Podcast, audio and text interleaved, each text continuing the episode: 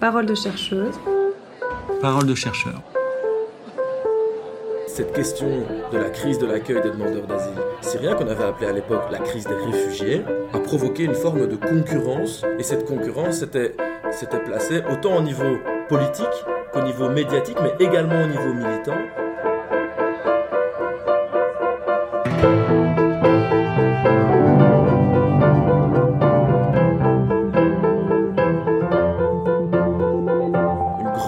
Énergies militantes avaient été investies à l'époque dans l'encadrement de cette occupation au parc Maximilien, laissant quelque part de côté l'ensemble des enjeux portés à l'époque par les collectifs de sans-papiers liés à la régularisation des sans-papiers.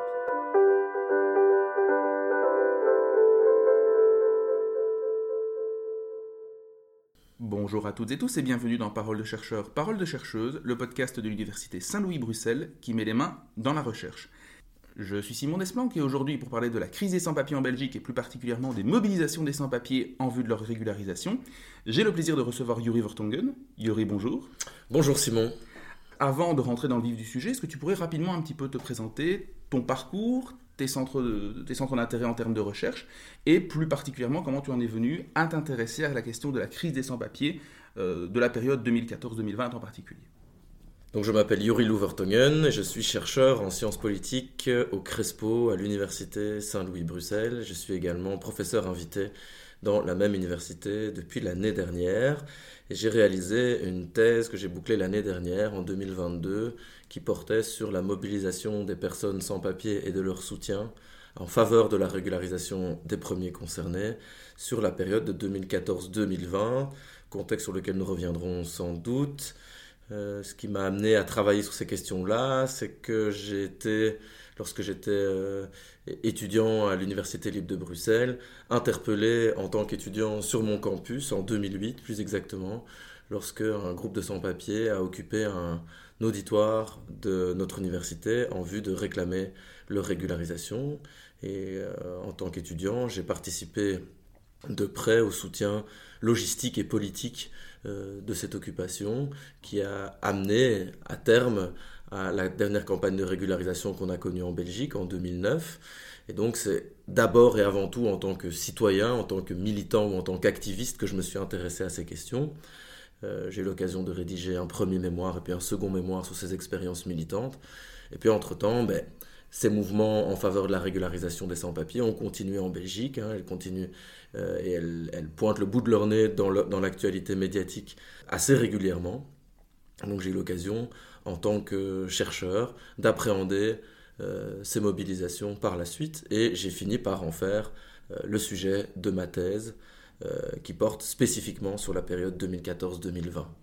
Alors, avant d'entrer donc dans le vif du sujet, dans tes conclusions et dans ton apport à la fois théorique et empirique, j'aimerais te poser une question de définition qui me semble très importante parce que le mot sans papier est particulièrement galvaudé, que ce soit dans les médias, dans les débats médiatiques, etc., politiques aussi, mais finalement, c'est quoi en Belgique un sans papier? Alors, personne sans papier est, un immigré sans titre de séjour valable en Belgique, donc quelqu'un qui se trouve sur le territoire, originaire d'un autre territoire, d'un autre pays, mais qui n'a pas légalement l'autorisation de la part de l'État d'accueil de euh, séjourner sur le territoire. Euh, il arrive qu'on oppose la catégorie sans papier à la catégorie de demandeur d'asile ou de réfugié. Un demandeur d'asile est une personne euh, issue d'un pays tiers qui a fui son pays euh, pour des raisons euh, humanitaires ou politiques et qui demande une protection à l'État belge, une protection qui est garantie théoriquement par la Convention de Genève, qui est donc un traité international qui date du début des années 50 et qui est supposé offrir une protection temporaire ou définitive à des personnes qui fuiraient leur pays pour des raisons humanitaires ou politiques. Et lorsque une personne est demandeuse d'asile, lorsqu'elle demande ce droit à cette protection internationale, deux cas de figure euh, se dressent devant elle finalement. D'une part, euh, on reconnaît la validité des arguments mis en avant par la personne demandeuse pour obtenir une protection internationale, auquel cas cette personne devient réfugiée, et là donc elle jouit du coup d'un grand nombre de droits sociaux et politiques dans euh, le pays d'accueil, elle est quelque part légalisée sur le territoire d'accueil. D'autre part, et ça arrive de plus en plus, notamment depuis ces dernières années, de moins en moins de personnes se voient reconnaître la validité de leur demande d'asile et donc elles sont soumises à un ordre de quitter le territoire, c'est-à-dire qu'elles euh, elles ne sont pas reconnues en tant que demandeurs d'asile, en tant que réfugiés, pardon. Leur demande d'asile est, rejetée et elles sont euh, contraintes de quitter le territoire. Or, un grand nombre de ces personnes n'ont pas la possibilité de rentrer chez elles. Euh, parfois même, leur demande a été rejetée à tort. Euh, et donc, elles n'ont d'autre choix que de rester sur le territoire. Euh, et donc de manière illégale. Et donc elles entrent dans cette catégorie un petit peu abstraite qu'on appelle la catégorie des personnes sans papier, des personnes illégalisées par le, par le système migratoire, ou encore qu'on appelle clandestins, qui, catégorie, enfin, qui est une appellation pas très valorisante, et donc on va éviter de l'utiliser euh, ici, mais en tout cas de l'ensemble des personnes présentes sur le territoire sans titre de séjour euh, légal. Je précise également que d'autres situations peuvent présider au fait de devenir sans papier sur le territoire. On peut entrer par exemple illégalement euh, sur un territoire sans même faire de demande d'asile, ou certaines personnes sont entrées sur le territoire belge avec un visa de type visa touristique ou visa étudiant. Pour quelques mois par exemple. Pour quelques mois, un mois, deux mois, trois mois, euh, ou pour quelques années dans le cas des étudiants, et qui au moment où le visa euh, atteint, atteint, sa limite, font le choix ou sont contraintes de séjourner davantage sur le territoire belge et donc elles deviennent automatiquement euh, illégales d'un point de vue euh, du, droit, du droit belge et donc elles entrent dans cette catégorie un petit peu abstraite mhm. euh, qui est sans papier. Je dis un petit peu abstraite parce que ce n'est pas une catégorie reconnue légalement, la catégorie sans papier, et c'est une catégorie également très hétérogène. ça va de 7 à 77 ans, ça ne dit rien finalement du, du pays euh, d'origine de la personne, de son âge, de sa culture, de sa langue, des motifs qui ont présidé à sa migration. C'est vraiment une catégorie extrêmement englobante qui englobe encore une fois l'ensemble des immigrés sans titre de séjour sur le territoire belge. Ce que j'ai pas précisé, c'est que lorsque nous sommes, euh, lorsque vous êtes par exemple sans papier, euh, il y a trois options qui quatre options finalement qui s'offrent à vous. La première, c'est de quitter le territoire et donc de vous soumettre à l'ordre de quitter le territoire. Les deux deuxièmes sont des solutions euh, légales. Il y a possibilité d'être régularisé sur une base individuelle en activant les articles 9 bis et 9 ter de la loi de 1980. La loi de 1980, c'est ce qui sert de charpente juridique à la politique migratoire belge. Les articles 9 bis et 9 ter, sans entrer trop dans le détail, donnent la possibilité, sur base du pouvoir discrétionnaire du ministre ou de la secrétaire d'État et de son administration, euh, de vous régulariser, tantôt pour des raisons humanitaires, donc par exemple vous êtes atteint d'une certaine maladie qui ne peut pas être soignée dans votre pays d'origine, vous pourrez éventuellement être régularisé par cette voie-là, soit pour une série de raisons exceptionnelles, je n'entre pas dans les détails parce que ce serait un petit peu trop long.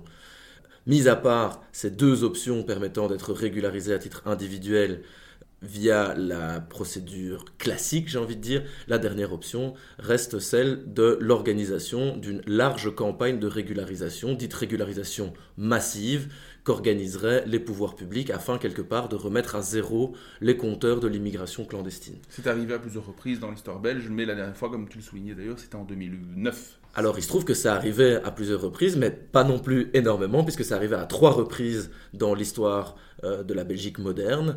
La première, c'est en 1974, au moment de la fermeture théorique des, des, frontières à l'immigration économique dans un contexte de, de crise économique. Oui, de choc pétrolier, etc. La seconde, c'est en 1999-2000, à la suite de larges campagnes de mobilisation de personnes sans papier, et à la suite surtout euh, du décès de Semira Adamou, qui est une, une, jeune migrante euh, nigériane qui était enfermée en, en, centre de rétention et qui a été euh, étouffée par les gendarmes chargés de son expulsion. Et ce, ce décès certains qualifient même de meurtre, ont été euh, provoqué un énorme émoi euh, populaire et donc dans la continuité des larges mouvements de mobilisation qui avaient précédé euh, ce décès, les autorités publiques n'ont eu d'autre choix que de procéder à une campagne de régularisation d'environ 30 000 personnes à l'époque. La dernière étant en 2009, la période que j'évoquais précédemment, et cette dernière campagne de régularisation que la Belgique ait connue suivait également un très long mouvement de mobilisation des personnes sans papier et de leur soutien, notamment via l'occupation des campus universitaires, euh, l'ULB, Saint-Louis, la VUB, l'UCL, HELB, etc. Mis à part ces campagnes de régularisation qui régularisent entre, on est entre 5 000 et 8 000 personnes en 1974 jusqu'à 30 000 en, 1999. Mis à part ces campagnes de régularisation massives dites one-shot, il n'y a pas d'autre solution euh, pour les personnes sans papier, si ce n'est de tenter une forme de régularisation individuelle en activant l'article 9 bis et 9 ter. Or, les statistiques nous disent que euh, l'activation de ces deux articles étant essentiellement dépendante du pouvoir discrétionnaire du ministre et de son administration, sont des solutions très aléatoires. C'est une des raisons pour lesquelles la Belgique est régulièrement traversée par euh, des mouvements euh, de mobilisation de personnes sans papier et leur soutien, réclamant l'organisation ou l'ouverture d'une nouvelle campagne de régularisation massive. Il faut savoir qu'à l'heure actuelle, il n'existe pas dans la loi de 1980 de critères clairs et permanents permettant à des personnes sans titre de séjour de se faire régulariser. Donc, il se trouve des cas de personnes qui sont présentes sur le territoire depuis 5, 10, parfois 15 ans, qui travaillent ici, euh, ont une sociabilité euh, tout à fait normale, parfois scolarisent leurs enfants, parlent la langue, etc.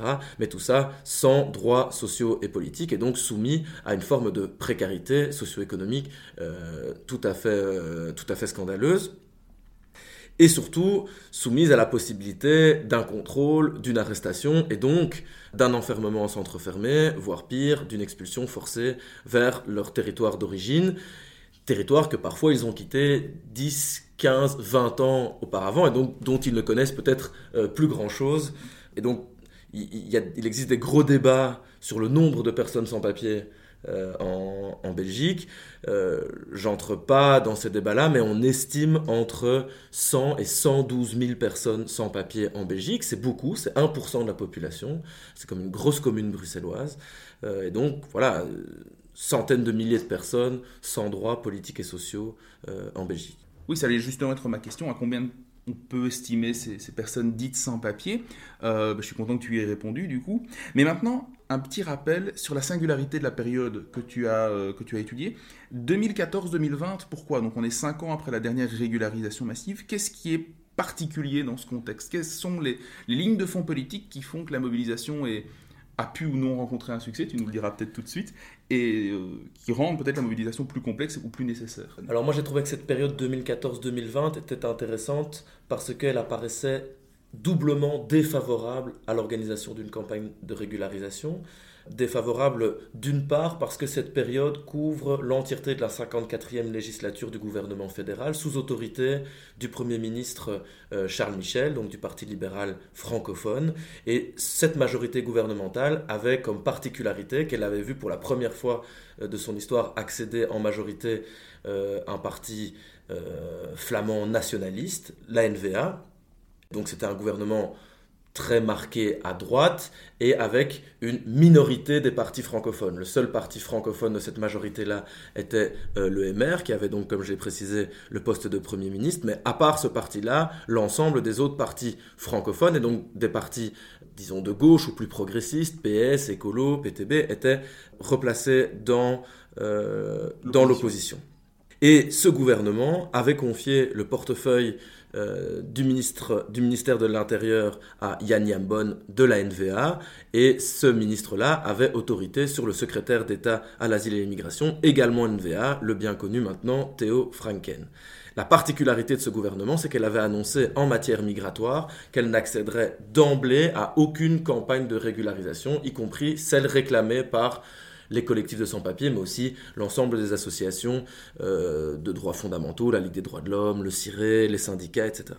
Et d'emblée, dans l'accord gouvernemental, ils avaient annoncé qu'il n'y aurait pas de campagne de régularisation massive sous cette législature. Et on se souvient d'ailleurs de la dureté avec laquelle le sujet migratoire avait été traité par euh, Théo Franken à l'époque. Et donc ce premier aspect, ce premier contexte euh, macropolitique laissait advenir l'idée qu'effectivement euh, ce gouvernement allait traiter très durement euh, l'enjeu migratoire et donc apparaissait particulièrement défavorable à l'organisation d'une campagne de régularisation, dès lors à l'organisation d'une mobilisation favorable à cette campagne de régularisation. Le deuxième, facteur qui rend cette, euh, cette période particulièrement défavorable à la question de la régularisation des sans-papiers, c'est que en 2015, on a particulièrement à l'été 2015, dans un contexte de guerre civile en Syrie, il y a eu effectivement une arrivée massive, pourrait-on dire, de demandeurs d'asile syriens euh, qui, on s'en souvient, avaient produit des formes d'embouteillage dans les circuits migratoires euh, intra-européens et qui s'étaient matérialisés en Belgique et plus particulièrement à Bruxelles par l'occupation d'un parc dans le centre-ville de Bruxelles, qui est le parc Maximilien, à quelques centaines de mètres de la gare du Nord, sur le trottoir d'en face de là où l'Office des étrangers à l'époque euh, avait, avait ses bureaux, l'Office des étrangers étant l'institution chargée ben, d'accueillir les demandeurs d'asile et de traiter leurs demandes. Or, face à un gouvernement aussi retort à l'idée d'accueillir euh, des primo-arrivants, en l'occurrence venus de Syrie, ben, il avait créé l'équivalent d'embouteillage euh, devant les bureaux de l'Office des étrangers, et ça avait mené à l'occupation de ce parc Maximilien. Et dans la continuité de l'occupation de ce parc, une série d'organisations, notamment d'organisations citoyennes, avaient pris à sa charge les devoirs d'accueil de l'État et avait organisé tout un réseau de solidarité autour de ces demandeurs d'asile syriens. Or, cette question de la crise de l'accueil des demandeurs d'asile syriens, qu'on avait appelée à l'époque la crise des réfugiés, en 2015, a provoqué une forme de concurrence avec les enjeux liés à la régularisation des sans-papiers, parce que je le disais en, amorce de cette interview, qu'on a affaire à deux catégories qui sont, différentes, et donc renvoyant à des enjeux relativement différents, à des institutions relativement différentes également euh, devant, devant traiter ces différents cas, et à une forme de concurrence entre les enjeux plutôt logistiques et humanitaires de l'accueil euh, des réfugiés, comparés aux enjeux plus, pourrait-on dire, euh, politique, et administratif de la régularisation des sans-papiers. Et cette concurrence s'était euh, placée autant au niveau politique qu'au niveau médiatique, mais également au niveau militant, puisque une grande partie des énergies militantes avait été investie à l'époque dans l'encadrement de cette occupation au parc Maximilien, laissant quelque part de côté l'ensemble des enjeux portés à l'époque par les collectifs de sans-papiers liés à la régularisation des sans-papiers.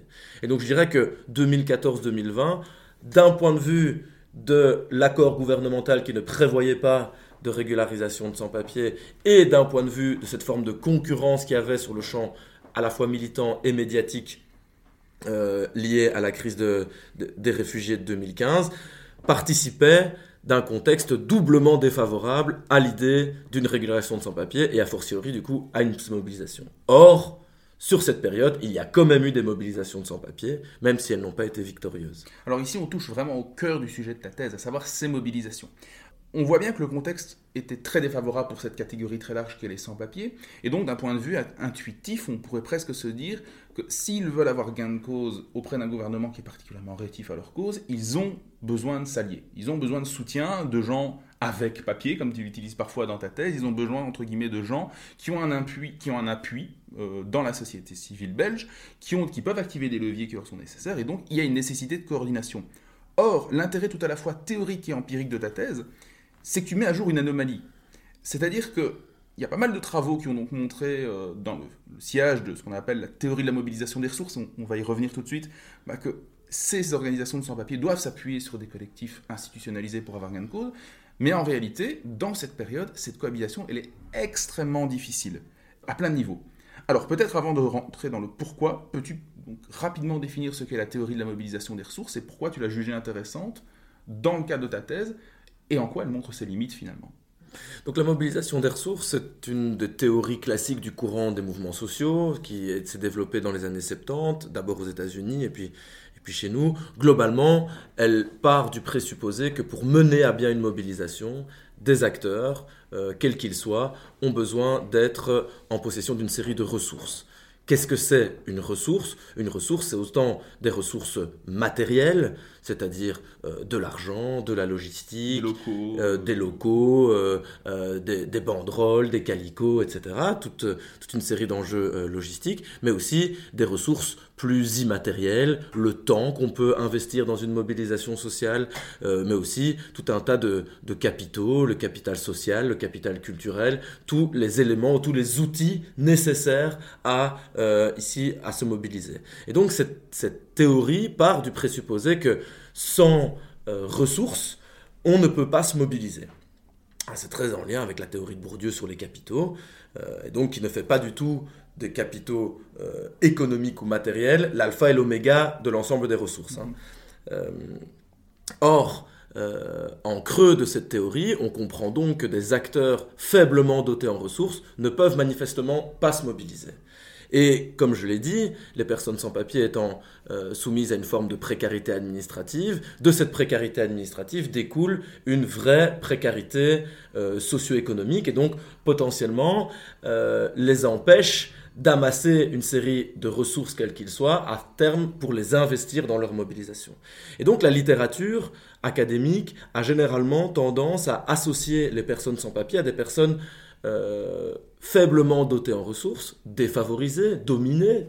Une théorie à l'autre, on qualifiera différemment, mais, mais ce terme regroupe euh, la même idée. Or, il y a...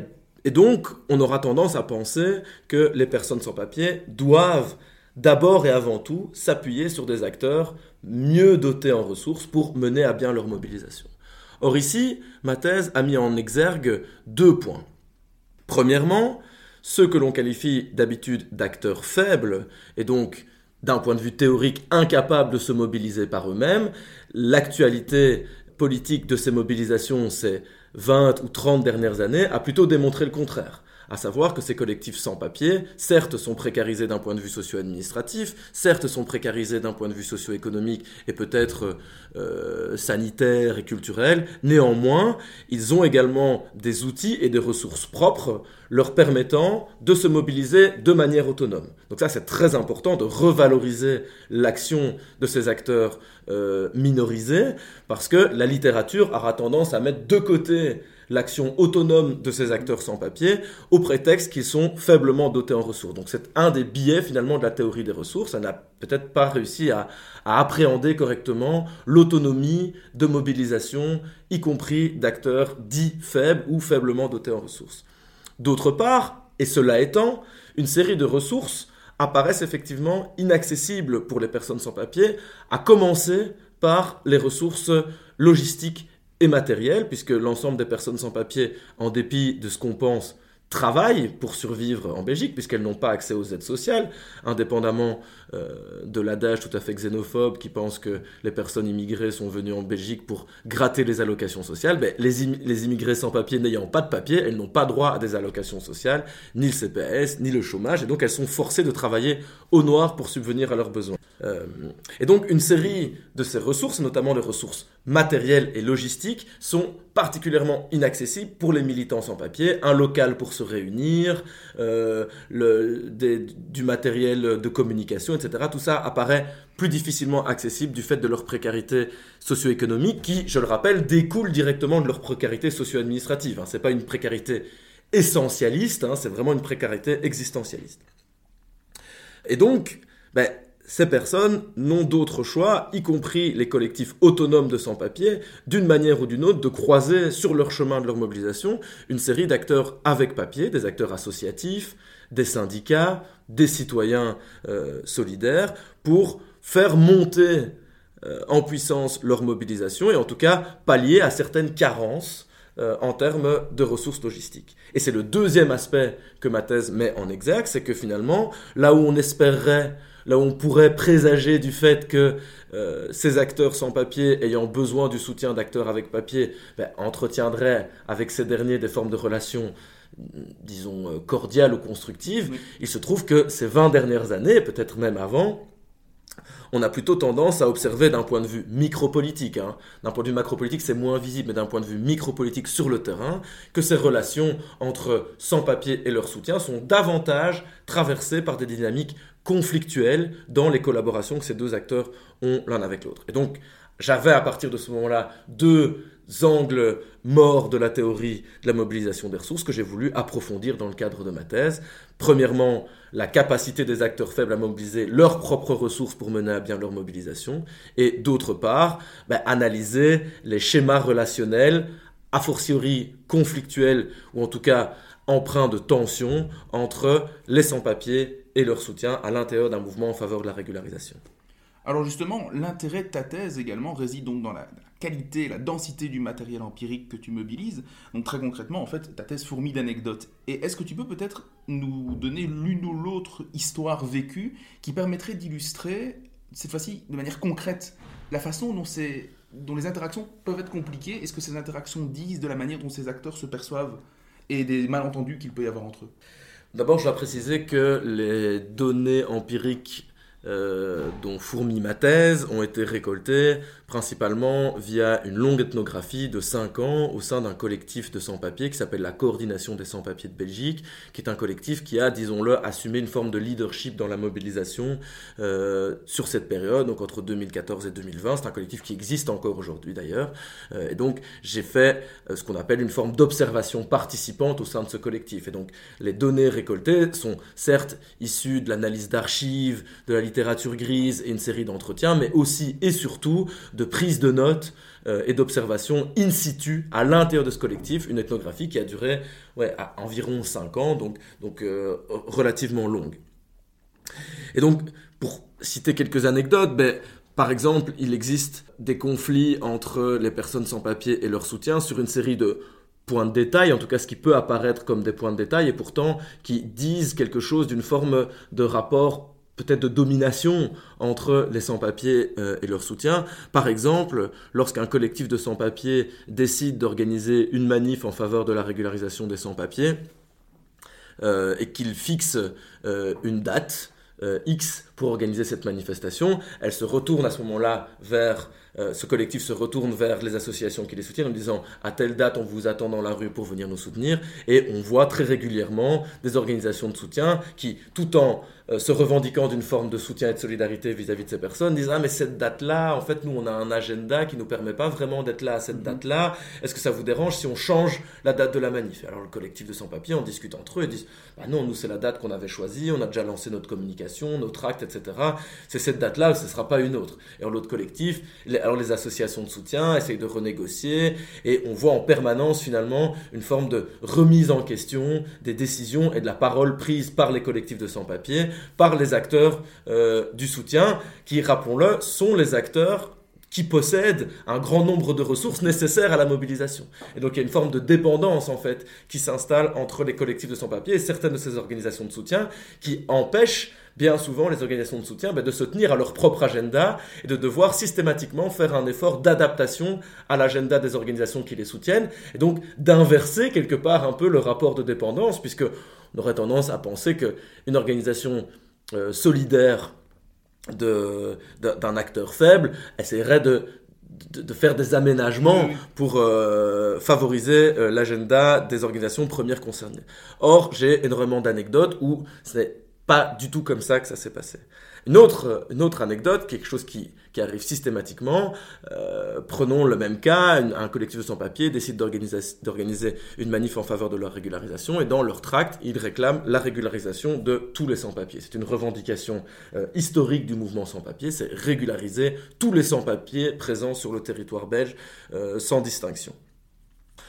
Elles vont retrouver leur partenaire syndical euh, privilégiés, la CC et la FGTB principalement, euh, qui sont des soutiens historiques au mouvement sans-papiers, il faut le reconnaître. Euh, or, pour les, les instances dirigeantes des syndicats, la question de régulariser tous les sans-papiers apparaît être une revendication inaudible pour une partie de leur base sociale. Pour quelle raison? Notamment parce que les syndicats se positionnent sur la question de la régularisation des sans-papiers au prétexte qu'ils défendent l'ensemble des travailleurs. Et donc les sans-papiers, même, même non régularisés, même illégalisés, sont également euh, des personnes sans papiers. C'est à ce titre-là qu'elles prennent leur défense. Or, pour l'instance syndicale, régulariser tous les sans-papiers ne veut pas dire régulariser tous les travailleurs sans papiers. Et donc il est arrivé très souvent que les instances syndicales exigent des collectifs de sans-papiers qu'elles ajoutent dans leur tract ou qu'elles modifient leurs revendications, pas régulariser tous les sans-papiers, mais régulariser tous les travailleurs sans-papiers. Or, ben, pour les collectifs de sans-papiers, si un grand nombre d'entre elles, comme je l'ai dit, travaillent effectivement, elles prennent également, elles représentent également des cas de personnes sans-papiers qui ne sont pas des travailleurs, des enfants, des jeunes, des jeunes adolescents, mais également des vieillards ou des personnes handicapées. Et donc, elles n'ont pas envie de sectionner la catégorie sociale des sans-papiers entre ceux qui euh, sont en l'âge de travailler et ceux qui ne le sont pas.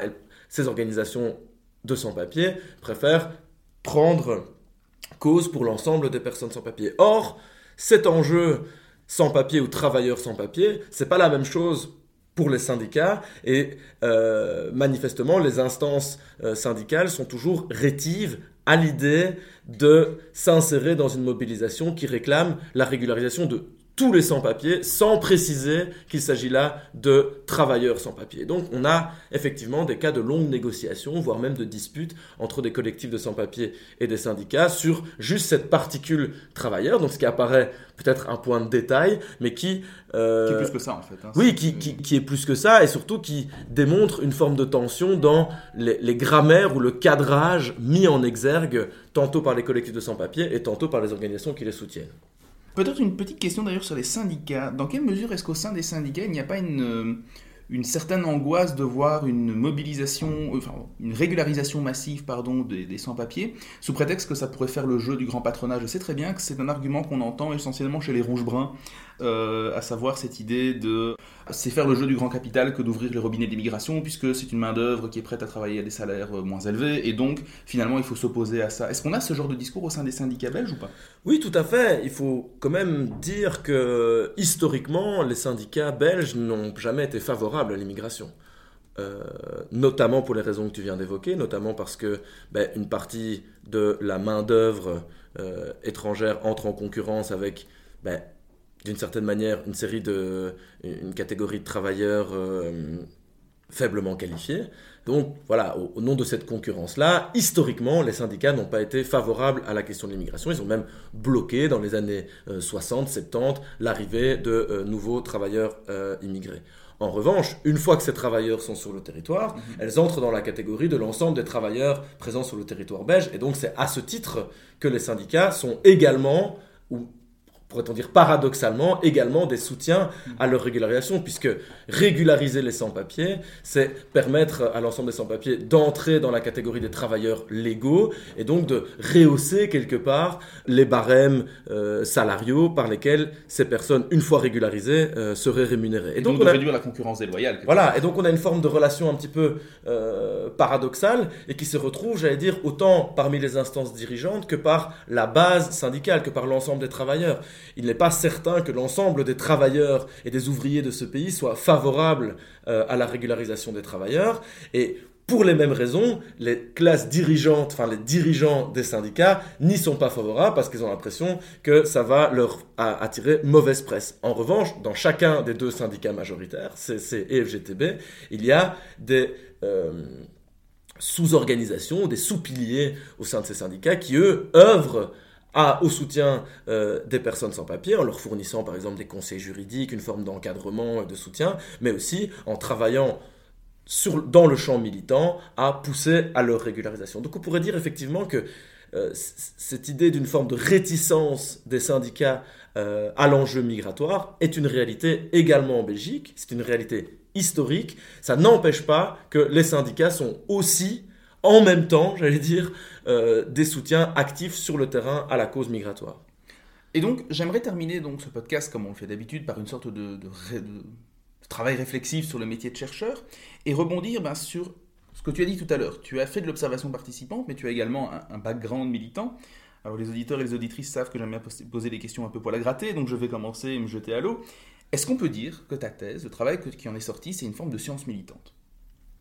Et ça fait écho directement à l'épisode qu'on a fait d'ailleurs sur la question de l'objectivité en sciences sociales, est-elle seulement possible, etc. Oui et non. Enfin, moi, je n'ai pas de tout de problème avec cette catégorie de sciences militantes. C'est quelque chose que je veux bien assumer. Euh, quand on voit les conditions de vie des personnes sans papier en Belgique et la manière dont cette euh, euh, situation complètement démente se prolonge dans l'histoire depuis maintenant 30-40 ans, j'ai aucun problème à l'idée que une partie de la communauté scientifique développe des données et des analyses favorables à la régularisation des personnes sans papier. Si c'est ça faire une science militante, j'assume tout à fait le fait de faire une science militante, j'assume tout à fait d'être du côté des acteurs sans papier dans mon travail scientifique. Il n'empêche que je suis parvenu, et j'y parviens toujours, me semble-t-il, dans le cadre de mes travaux, à développer des analyses objectives. Euh, Justement, comment on fait quand on a, et c'est très bien de reconnaître, comme tu le fais explicitement, peu de chercheurs le font en réalité, d'assumer ouvertement leur, leur parti pris, mais comment on fait pour quand même se départir dans une certaine mesure de ce biais militant ou en tout cas de, compartimenter et d'arriver à produire malgré tout une forme de, savoir scientifique publiable dans les magazines euh, à comité de lecture, etc.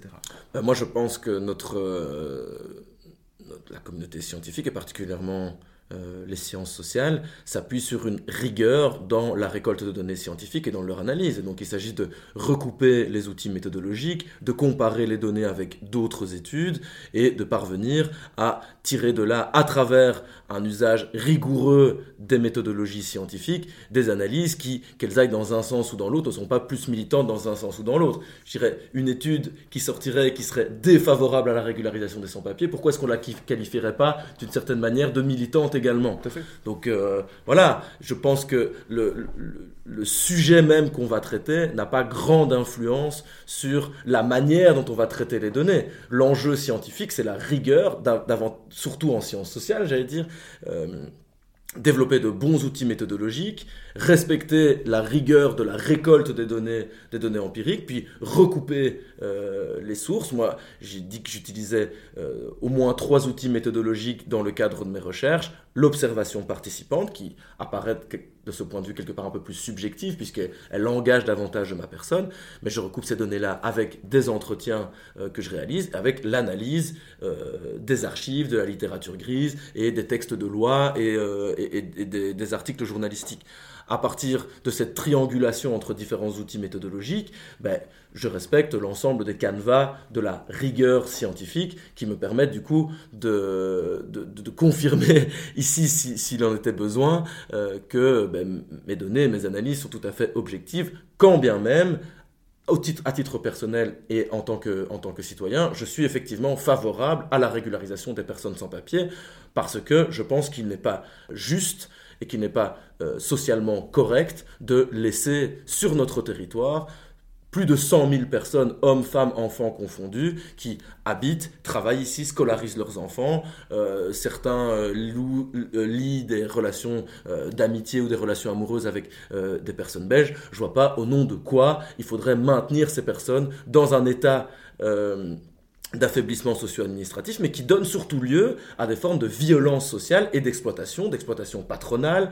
Mais on parle aussi souvent de, de, ce phénomène des marchands de sommeil, donc des, propriétaires véreux qui, qui, louent des bâtiments euh, complètement insalubres euh, à, à, des personnes sans droit. Euh, je pense que dans un État de droit, dans un État démocratique comme la Belgique, il n'y a aucune raison objective de laisser euh, des personnes, et donc 100 000 personnes, imaginez 1% de la population qui vit euh, en dessous du seuil de pauvreté et sans accès aux droits sociaux et politiques leur permettant ben, de se défendre, de vivre normalement. Non, je trouve que ça, ce n'est pas normal, si c'est ça faire de la science militante, j'ai aucun problème avec le fait d'assumer que je fais de la science militante, mais encore une fois, euh, je mets au défi qui que ce soit de comparer euh, la rigueur de mes données. Euh, elles sont d'ailleurs accessibles en libre accès pour la plupart du temps.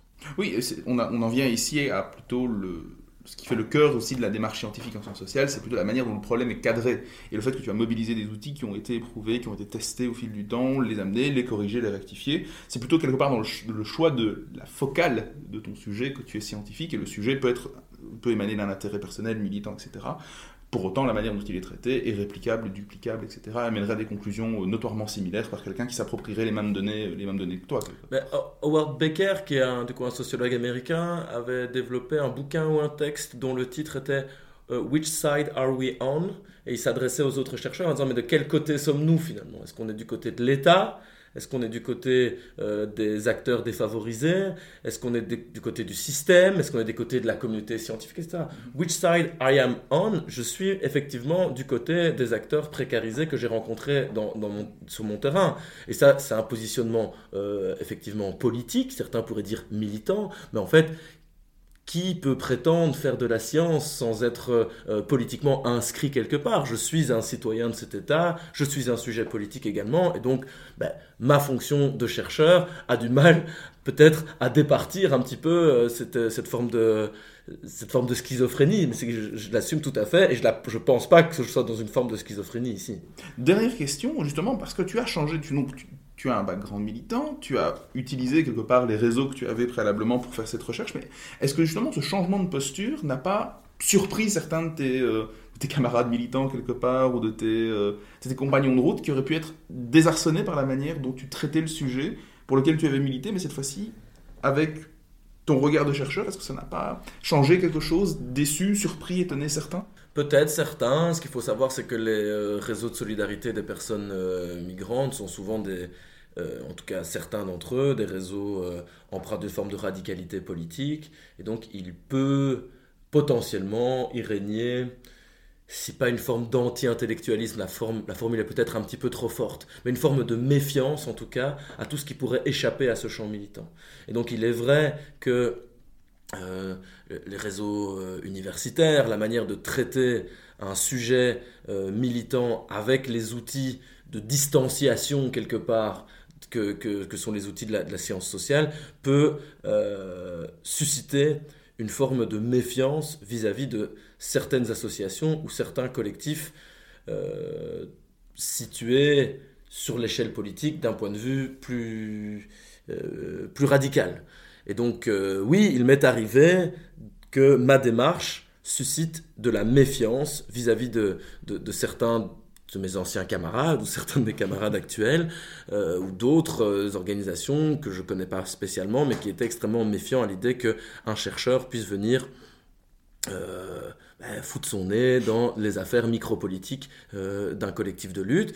Ce sont des tensions que j'ai besoin d'assumer aussi de, par ma fonction et à la fois le fait justement que j'ai un parcours euh, militants qui me précèdent. Dans un microcosme militant comme le champ militant bruxellois, par exemple, je dois avouer que euh, la plupart du temps, ça a plutôt facilité euh, la mobilisation des outils scientifiques pour aborder l'enjeu des mobilisations militantes. mais bon, parfois, effectivement, j'ai eu des refus de personnes que je voulais interviewer qui ne voulaient pas se prêter au jeu, au prétexte, et je ne peux pas leur en vouloir non plus, peut-être qu'elles n'auraient plus euh, à ce moment-là la main mise sur leur discours, euh, sur leurs revendications, et qu'elles avaient peur finalement que ça se retrouve perdu dans tel ou tel article euh, public. et donc c'est quelque chose que j'ai tout à fait respecté, et quand les personnes ont, ont refusé soit de répondre à mes questions, soit que leur nom soit par exemple cité, ben, la plupart du temps, en tout cas toutes mes données de thèse sont complètement anonymisées, et donc c'est quelque chose que, que, je respecte tout à fait.